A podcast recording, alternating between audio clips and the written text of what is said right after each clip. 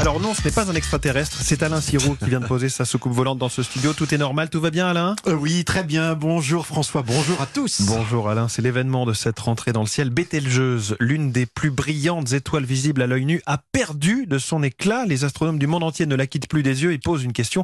Va-t-elle bientôt exploser? Alain Sirou, pouvez-vous nous présenter cette étoile mystérieuse? Ah ben, vous pouvez la regarder dès ce soir. Finalement, Ah. il vous suffit de sortir dehors euh, si le ciel est dégagé. Et d'ailleurs, il le sera parce qu'il n'y a pas vraiment beaucoup de lune qui euh, qui va gêner l'observation et de regarder plein sud exactement entre 22h et minuit.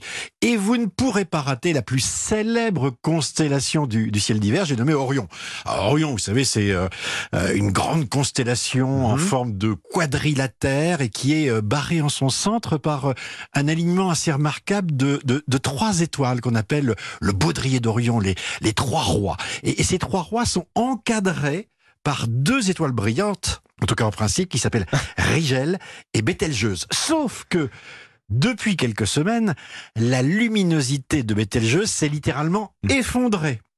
Elle est passée du rang de huitième étoile la plus brillante du ciel à la 21e place. Et ça, c'est pas banal pas du tout. un classement des, des étoiles euh, Oui. brillantes. Qu'est-ce que les astronomes savent de cette étoile et quelles sont leurs hypothèses pour expliquer ce phénomène? Hum. Alors, on connaît bien hein, cette étoile. De, de ce côté-là, c'est clair. Par rapport au Soleil, qui est aussi euh, une étoile, François, Bételgeuse, c'est un monstre.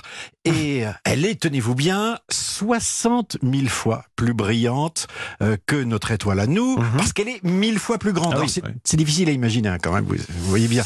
Si, si on installait en lieu et place euh, de notre Soleil Bételgeuse, eh bien, les frontières de cette boule de gaz en fusion atteindraient la ceinture d'astéroïdes, c'est-à-dire entre Mars et Jupiter. Donc c'est- c'est c'est compliqué à imaginer. Effectivement, les, les échelles sont un petit peu grandes. Exactement, mais pour le bestiaire des astronomes, bah, tout cela c'est normal. Bételgeuse est ce qu'on appelle une étoile super géante rouge.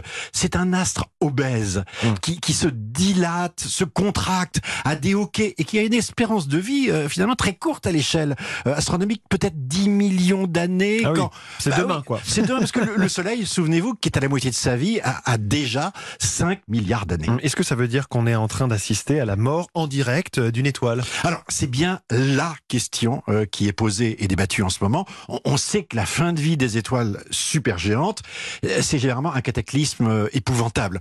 Si Bételgeuse devait exploser alors qu'elle est à 700 années-lumière d'ici, Hum. c'est à la fois loin et près, hein, euh, elle se, euh, son éclat pourrait devenir aussi fort que celui de la pleine lune.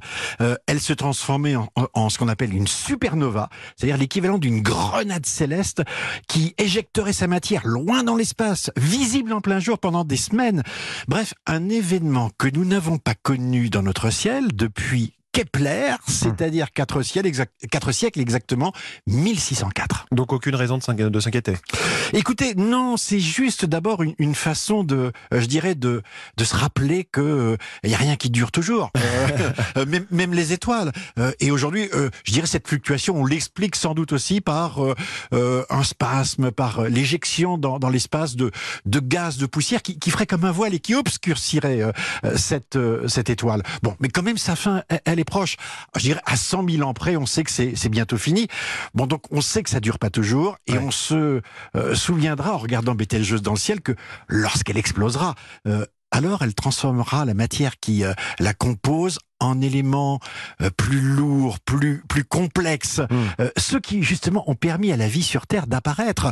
Euh, vous savez, les supernovas, François, c'est c'est comme les forges de l'univers. Et dans l'univers, bah, la vie et la mort, c'est un peu la même histoire.